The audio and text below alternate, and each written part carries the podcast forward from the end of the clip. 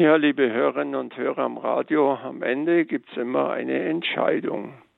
So sagt es das Wort Gottes, das Evangelium heute. Wir kennen das zu Genüge vom Weltgericht. Was ist am Ende der Zeit? Ganz einfach, da wird der Menschensohn sich auf den Thron der Herrlichkeit setzen. Thron ist der Ort, wo der sitzt, der das letzte Wort hat, wie man so sagt, der den Hut auf hat und entscheidet. Und dann gibt es eine Entscheidung, Schafe nach rechts, Böcke nach links. Also es gibt dann keine Mittelgeschichte mehr, sondern entweder rechts oder links. Es geht nur so oder so. Und die Kriterien stehen ja alle im Evangelium. Wir lesen sie immer wieder, dass wie man andere behandelt hat, so wird man selbst behandelt und so weiter. Also es gibt immer eine Entscheidung. Am Schluss gibt es keinen neutralen Weg. Entweder so oder so entscheidet dann der Herr Jesus Christus, der, der die totalen Blick hat für unser Leben, der weiß, wie es war und der trifft auch am Schluss eine Entscheidung. Aber es ist nicht nur so am Ende der Zeit, das ist eigentlich ein ständige, ständiges Thema. Ständig muss der Mensch sich entscheiden. Das geht schon in der Früh los. Du wachst auf und musst überlegen, stehe ich jetzt auf oder stehe ich nicht auf. Das ist manchmal für den einen oder anderen auch ein bisschen schwierig, aber du musst dich entscheiden, so oder so. Oder nehmen Sie mal den Straßenverkehr, da willst du einbiegen in eine Straße hm, fahre ich jetzt gleich rein oder warte ich noch, bis ich mal eine Lücke finde? Ich muss mich entscheiden, so oder so. Oder dann kommt der Kreisverkehr, du musst wieder überlegen, nehme ich die erste, zweite, dritte oder welche Ausfahrt nehme ich überhaupt?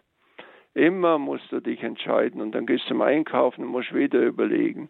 Und so geht es doch den ganzen Tag. Entscheidung. Das ist im Alltag notwendig und klar, denn wenn man einen Schritt macht, dann weiß man auch, wie es weitergeht. Christentum braucht Entschiedenheit. Wir haben gestern in der Diözese Augsburg, zu der ich gehöre, ein Hirtenwort geschenkt bekommen von Bischof Bertram Mayer. Und die erste Überschrift Christsein braucht Entschiedenheit und der erste Satz war Christentum braucht, bedeutet Entscheidung. Das wurde dann aufgefächert anhand verschiedener Beispiele. Ja, es ist doch so.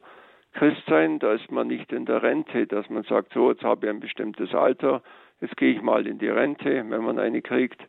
Und dann ist Christentum, ein Christ ist nie in Rente. Man kann nie sagen, so, jetzt bin ich fertig mit dem, das ist jetzt rum, jetzt wird schon noch irgendwas kommen. Nein, ich bin nie. Ich muss mich immer entscheiden, egal in welchem, auch in den geistigen Dingen ist, denn mit den Auseinandersetzungen. Das müssen nebenbei unsere Bischöfe auch, liebe Schwestern und Brüder im Glauben.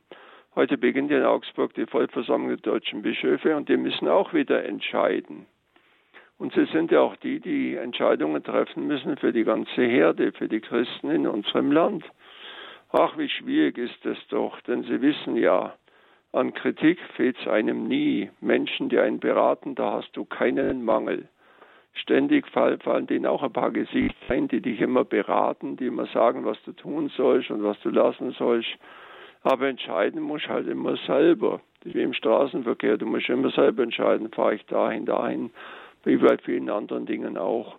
Dann wollen wir heute diese Zeit nutzen, nicht nur heute, sondern auch die nächsten Tage und beten für die Bischöfe, weil die müssen die Linien festlegen und das ist alles andere als einfach. Gerade in unserer Zeit, aber auch eine große Chance. Dann möchte ich Sie einfach bitten, die Sie jetzt zu Radio Horeb, wo wir eine Gebetsgemeinschaft bilden, mit vielleicht gar nicht so wenig Leuten, egal wo sie sind, ob sie zu Hause sind, ob sie im Krankenbett liegen, ob sie mit dem Auto unterwegs sind, ist doch völlig egal, wo sie sind. Hauptsache, wir bilden eine Gebetsgemeinschaft und beten in diesen Tagen für die Bischöfe, dass der Heilige Geist einfach in das Richtige eingibt und sie das entscheiden, was für die Kirche in unserem Land einfach wichtig ist. Da danke ich allen schon. Ich danke auch allen Kranken, die nicht schlafen können.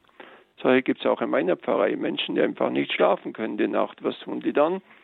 Die schalten Radio Horeb an und beten dann mit. Und da danke ich euch, liebe Leute, dass ihr das alles tut für die Kirche in unserem Land. Wollen wir den Herrn auch um seinen Segen bitten, um seine Kraft für alles, was geschieht für die Kirche, aber auch in unseren Pfarreien. Dazu darf ich euch nun den Segen geben.